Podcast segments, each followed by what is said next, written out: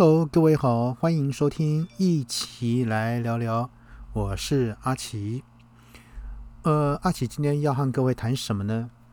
呃，从五月份这个疫情啊爆发以来，那当然到现在九月份四个多月过去了。呃，这中间呢，当然哈，这个我们也跟各位谈过，呃，在疫情底下的一些哈生活适应。那当然，我们不希望把这个话题呢说的太，呃，怎么讲或说的太硬，好，那所以呢，呃，我们都尽量找一些比较好软性，在疫情底下，哈，如何来让自己过得更好。但是呢，这整个疫情发展到现在，呃，我想有很多的朋友或是很多的网友呢，我想都心中都有一些想法，都有一些看法。好，那阿奇呢？今天也整理了一些哈，就说这个这个我们啊，这个 CDC 哈指挥中心这个网友的一些民怨啊，十大民怨。那我们来跟各位来说说，那看看各位呢是否一样也认同，或是啊呃有什么要提出建议的呢？嗯，我们虽然哦能体谅这个指挥中心的辛劳，但是呢决策的一个啊错误。加上这个哈，才能导致这个疫情的加剧。呃，我想各位也很清楚哈，这个因为一个不必要的一些哈，当然有人说是推给所谓的这个呃这个名称哈，或是什么，就是呃有关于就是主权的问题。那中间是怎么样呢？我想只有当事人最清楚。呃，引来一些民怨。那我们来看看哈，这个网友在讨论什么东西？呃，就说。我们都很清楚哈，就说中央流行疫情指挥中心这个 CDC 呢，每日呢啊不停歇带着民众来防疫开记者会。那但是呢，从原先所谓号称自己是防疫的资优生，演变成爆发本土疫情的这个留级生。我们足足比别人有多一年的时间做准备，但呢还是将一手的好牌啊全部都给打烂打坏。我们来看看到底有哪些，来盘点一下哪些十大名怨。首先啊，第十个，呃，每天下午两点开记者会，惯性迟到。指挥中心呢，定定每天下午两点召开记者会，说明疫情状况。许多媒体民众都会准时收看直播，了解相关的消息跟政策。但是呢，政府官员往往啊无法准时到场。迟到成了啊这个常态，呃两点的记者会却常常迟到，那渐渐的遭到网友的质疑是迟到是正常的吗？每次都要晚个五分钟吗？短短的时间是能干嘛呢？守时很困难吗？还有网友特别啊绘制图表统计这个记者会的延迟状况，讽刺的宣告，怕浪费时间可以两点五分再观看。啊，这第九，呃，第十，抱歉啊。那第九呢是自费啊，快筛试剂呢要价三千，民怨成本太高。呃，指挥中心提出广筛的政策，鼓励民众在家快筛。那食药署呢核准了三款居家快筛的试剂，其中核啊核酸快筛就要近啊要价近三千元，让民众直呼太贵了。甚至呢，有网友找到国外快筛的试剂的售价，发现价差相当的悬殊，那就质疑说为什么会这么贵？就连消基会也表示，台湾快筛试剂相较于其他国家相当的昂贵，甚至差到近五倍，呼吁政府应比照国外公费居家快筛。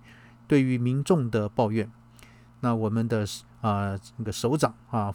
政策官员呢，陈时中呢，则回应是会在进口香啊其他的品牌费用较低的快筛试剂，但是有吗？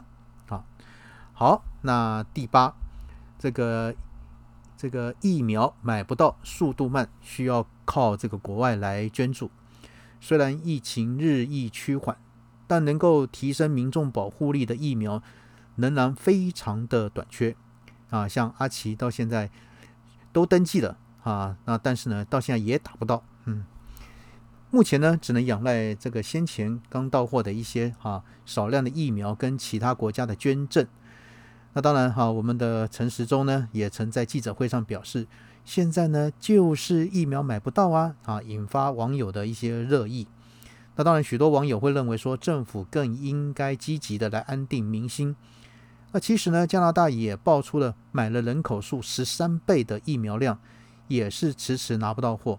全世界都在抢疫苗，依赖美日啊、立陶宛这个捐赠，并不能解决台湾的疫苗荒。现在呢，还得要仰赖这个红海、台积电、民啊、慈济等民间的一些力量，更是呢激起的民怨。好，那第七，各县市疫苗啊配给呢额度呢分配不均啊，这疫苗陆续开放施打。但是呢，各县市的分配不均的问题却引发争议。争吵最严重的呢，莫过于啊，像是第一第一波这个 A Z 疫苗开始施打的六月中旬呢，明明重症区就在双北，为何高雄市分配到的疫苗比较多呢？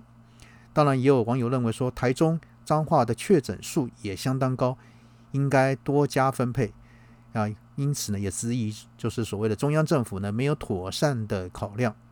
但是呢，我们陈时中却表示，疫苗分配呢是以第一到第三类未施打的六成为发放基础，住宿型的长照机构及高龄长者也在预估值内，会看疫情的风险，增加高风险乐区的一个分配。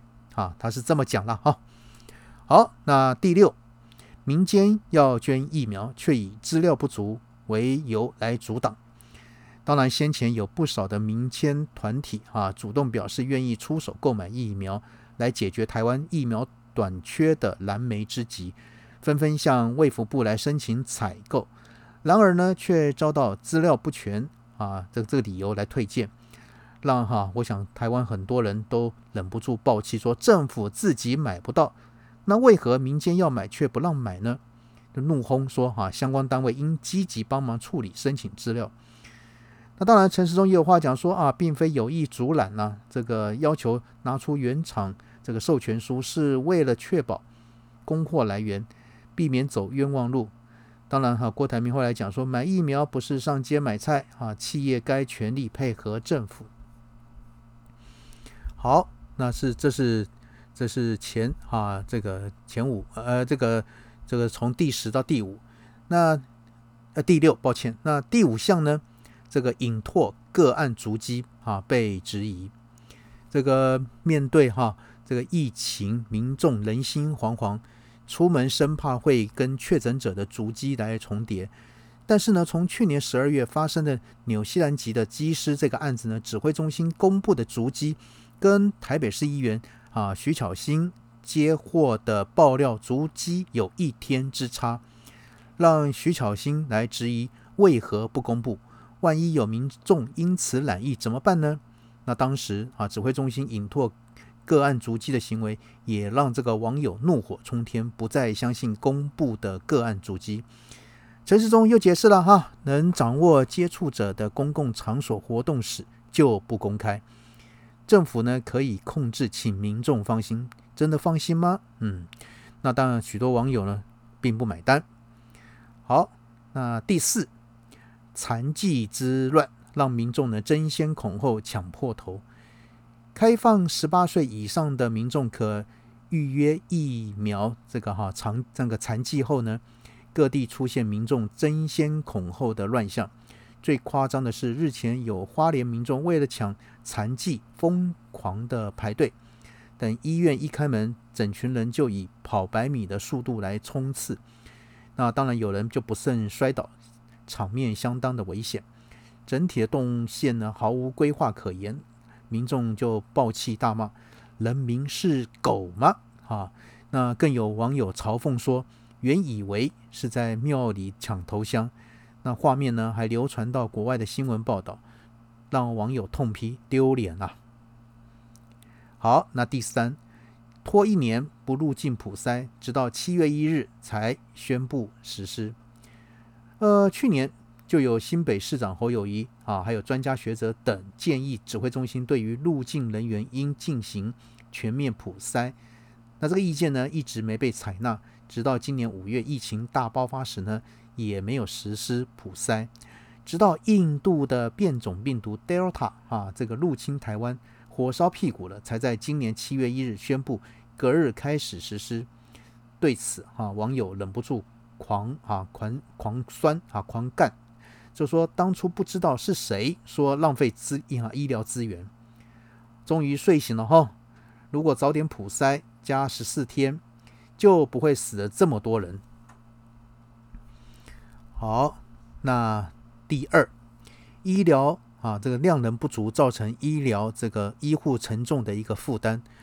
呃，医疗量能严重不足，使得第一线医护人员呢超时、过劳且压力超大，沉重的负担让许多人受不了，爆出离职潮。